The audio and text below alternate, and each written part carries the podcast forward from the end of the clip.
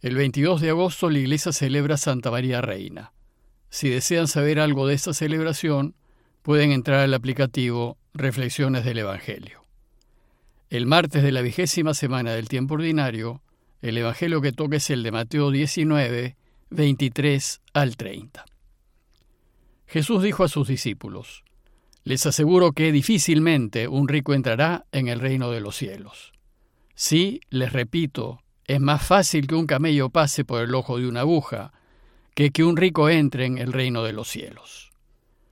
Los discípulos quedaron muy sorprendidos al oír esto y dijeron, Entonces, ¿quién podrá salvarse? Jesús, fijando en ellos su mirada, les dijo, Para los hombres esto es imposible, pero para Dios todo es posible. Pedro, tomando la palabra, dijo, Tú sabes que nosotros lo hemos dejado todo y te hemos seguido. ¿Qué nos tocará a nosotros? Jesús les respondió, Les aseguro que en la regeneración del mundo, cuando el Hijo del Hombre se siente en su trono de gloria, ustedes que me han seguido, también se sentarán en doce tronos para juzgar a las doce tribus de Israel. Y el que a causa de mi nombre deje casa, hermanos o hermanas, padre, madre, hijos o campos, recibirá cien veces más y obtendrá como herencia la vida eterna. Muchos de los primeros serán los últimos, y muchos de los últimos serán los primeros. El relato que les acabo de leer es la continuación de la enseñanza del joven rico. Como saben, el deseo del joven era ser feliz en esta vida y alcanzar la vida eterna, y para ello le pidió a Jesús que le revele el secreto de la felicidad. Y Jesús le respondió que el secreto de la felicidad consiste en sacar a todos los amores que tenemos del centro del corazón y poner al centro solamente a Dios. Uno puede tener otras riquezas en el corazón, pero no al centro. El centro debe ser solo para Dios, lo que significa que en toda elección que hagamos debemos elegir primero a Dios y corrernos el riesgo de perder nuestros otros amores. Bueno, pues el problema del joven rico es que tenía al centro de su corazón a sus riquezas. Y esas riquezas representaban todo lo que amaba, personas, bienes, fama, poder. El problema es que Dios no estaba al centro. Él no era su preferencia, no era su prioridad. Como saben, el relato concluyó con la tristeza y el retiro del joven. Tristeza al saber que si quería ser feliz tenía que sacar lo que más amaba del centro de su corazón y poner en su lugar a Dios, y no estaba dispuesto a hacerlo. Si lo hubiese hecho, hubiese podido caminar con Jesús, seguirlo y ser feliz.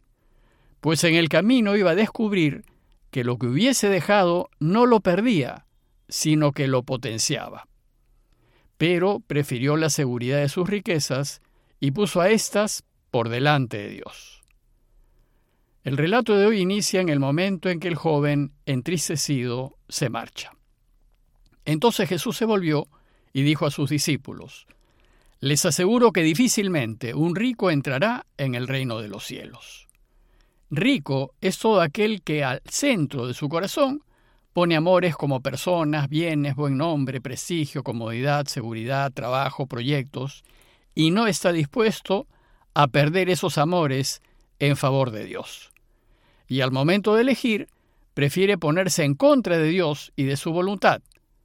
Por tanto, la palabra rico no se limita necesariamente a aquel que tiene riquezas materiales o dinero. Jesús tuvo amigos materialmente ricos, pero que lo siguieron por el camino, como por ejemplo Nicodemo, o José de Arimatea, o Saqueo, porque fueron personas generosas y desprendidas, pues para ellos sus amores no estaban al centro de sus corazones. Para ellos Dios estaba al centro. Por tanto, los materialmente ricos no necesariamente están condenados a la desgracia. Solo lo estarán cuando sus riquezas sean más importantes que Dios, es decir, cuando a fin de no perderlas, las ponen por delante de la verdad, de lo justo, de una vida digna para los demás. Luego, la afirmación les aseguro que difícilmente un rico entrará en el reino de los cielos, está dirigida solo a aquellos a quienes al momento de tomar una decisión, en vez de ponerse del lado de Dios, eligiendo lo que es verdadero, noble, justo y bueno, eligen no perder sus riquezas, sus comodidades y sus seguridades.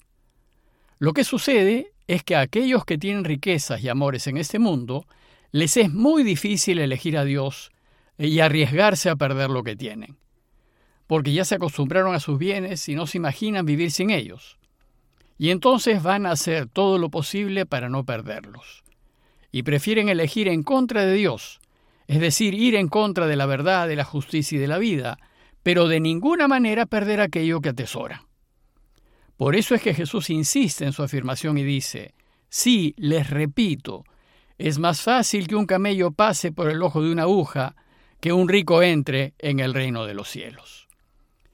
Esa afirmación es ciertamente chocante, pues parecería que todo aquel que posee algún bien quedaría excluido del reino de Dios, ya que es imposible que un camello que es más alto y grande que un hombre alto pueda pasar por el ojo de una aguja de coser. Bueno, pues es tan fuerte esta expresión que hasta sus mismos discípulos se escandalizan. Dice el texto que se quedaron muy sorprendidos al oír esto y dijeron, entonces, ¿quién podrá salvarse? Es decir, ni siquiera ellos, que eran sencillos pescadores y campesinos de Galilea, podrían salvarse. Ni siquiera ellos podrían entrar al reino de los cielos, pues tenían bienes, aunque pocos, que amaban y no querían perder. Y siendo así, ¿quién podrá salvarse? El relato nos dice que Jesús, fijando en ellos su mirada, les dijo, Para los hombres esto es imposible, pero para Dios todo es posible. ¿Qué quiso decir Jesús con esta afirmación? En primer lugar, quiso decir que Dios es Dios, que está por encima de todo y que está dispuesto a salvar a quien quiera simplemente porque quiere. Y si Él desea perdonar toda su deuda a alguien, lo hará. Y en segundo lugar, Dios, respetando nuestra libertad, puede mover nuestros corazones para que nos demos cuenta y para que libremente nos inclinemos por Él y nos decidamos a elegirlo. Entonces, de lo dicho podemos concluir que para participar del reinado de Dios y ser felices, tenemos que poner a Dios por encima y delante de todo lo que amamos y tenemos. Y esto se aplica a todos, incluso a aquellos que aun siendo materialmente pobres, no tienen a Dios en el centro de su corazón. Lo que sucede es que los materialmente ricos están menos dispuestos a perder que los materialmente pobres, pues estos últimos tienen muy pocos bienes que perder. Además han aprendido a confiar en Dios cuando sus bienes escasean. La explicación de esta enseñanza del Señor viene a continuación, cuando Pedro, tomando la palabra, dijo, Tú sabes que nosotros le hemos dejado todo y te hemos seguido. Pero en realidad, Pedro no ha dejado nada. Siguió teniendo su familia, teniendo sus amigos, teniendo su casita en Cafarnaúm, y siguió teniendo su barca, sus redes, etc. Entonces, ¿por qué dice Pedro que Jesús sabe que lo ha dejado todo? Porque dejarlo todo no significa, necesariamente, deshacerse de lo que uno tiene. Aunque hay y ha habido algunas personas que han tomado esta exigencia de Jesús al pie de la letra y se han despojado materialmente de todo, dejarlo todo quiere decir que debemos estar dispuestos a perderlo todo por elegir ponernos del lado de Dios. Significa que si debo elegir entre la verdad y mis bienes, debo elegir la verdad y estar dispuesto a perder mis bienes. Significa que si debo elegir entre la justicia y mi familia, Debo elegir la justicia y estar dispuesto a perder a mi familia. Y significa que si debo elegir entre la vida de alguien y mis comodidades y seguridades, debo elegir una vida más digna para mi prójimo y estar dispuesto a perder o limitar mis comodidades y seguridades. Es decir, significa que en cualquier decisión que tome, debo siempre ponerme del lado de Dios, aunque ello signifique perder personas, prestigio, posición, poder, sueños, proyectos, y cualquier otra riqueza que atesore en el corazón. Pedro entonces le pregunta a Jesús, ¿y a nosotros que te hemos elegido siempre, qué nos tocará? Jesús le responde que les tocará cien veces más de todo lo que han estado dispuestos a perder, asegurándoles así que aquí, en esta vida, serán muy felices. Y después, en el día del juicio final, cuando se termina la historia y cuando el Hijo del Hombre se siente en su trono de gloria, Ustedes que me han seguido, les dice, también se sentarán en doce tronos para juzgar a las doce tribus de Israel. es decir, disfrutarán del triunfo de la gloria y del poder de Dios.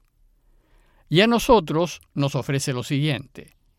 El que a causa de mi nombre deje casa, hermanos o hermanas, padre, madre, hijos o campos, recibirá cien veces más y obtendrá como herencia la vida eterna.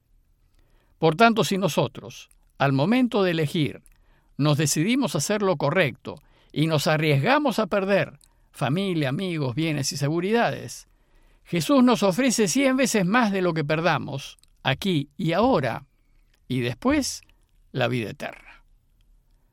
El relato de hoy concluye diciéndonos, muchos de los primeros serán los últimos y muchos de los últimos serán los primeros. Es decir, muchos que eligen ganar, ser los primeros y tener, a fin de buscar la felicidad en este mundo, no la tendrán. En cambio, los que eligen a Dios y por hacerlo pierden y terminan últimos, ellos sí serán verdaderamente felices. Pero no por terminar últimos, sino por haber elegido a Dios, y Él los hará felices. En conclusión, preguntémonos primero si somos realmente felices, y si no lo somos, ¿por qué no lo somos? ¿Qué es lo que ocupa el centro de mi corazón? ¿Qué es tan importante para mí que por defenderlo prefiero relegar a Dios? Y segundo, preguntarnos si estaríamos dispuestos a perder lo que más amamos con tal de decir la verdad y actuar con justicia. Y si estaríamos dispuestos a ser los últimos con tal de defender la vida y estar del lado de Dios. Pidámosle pues a Dios su gracia para darnos cuenta que elegirlo a Él siempre es el único modo de ser felices aquí y luego en la próxima vida. Parroquia de Fátima, Miraflores, Lima.